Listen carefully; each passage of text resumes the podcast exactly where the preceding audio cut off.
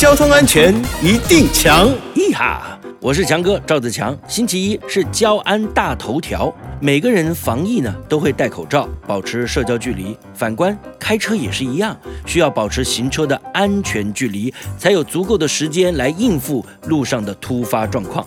交通警察单位提醒大家，可以运用行车的时间来计算距离。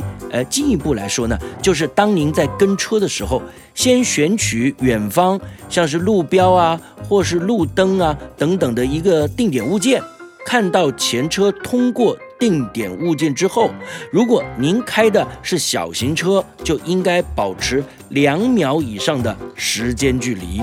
大型车至少要有三秒的时间距离。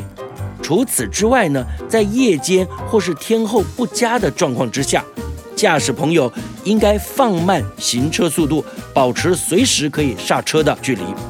另外，国道五号雪山隧道则要特别注意，在正常情况下，小型车应保持五十公尺以上的行车安全距离，大型车应该保持一百公尺以上的行车安全距离。如果发生事故导致道路拥塞，车速低于每小时二十公里的时候呢，还是要保持二十公尺以上的安全距离，以测安全。以上广告由交通部与公路总局提供。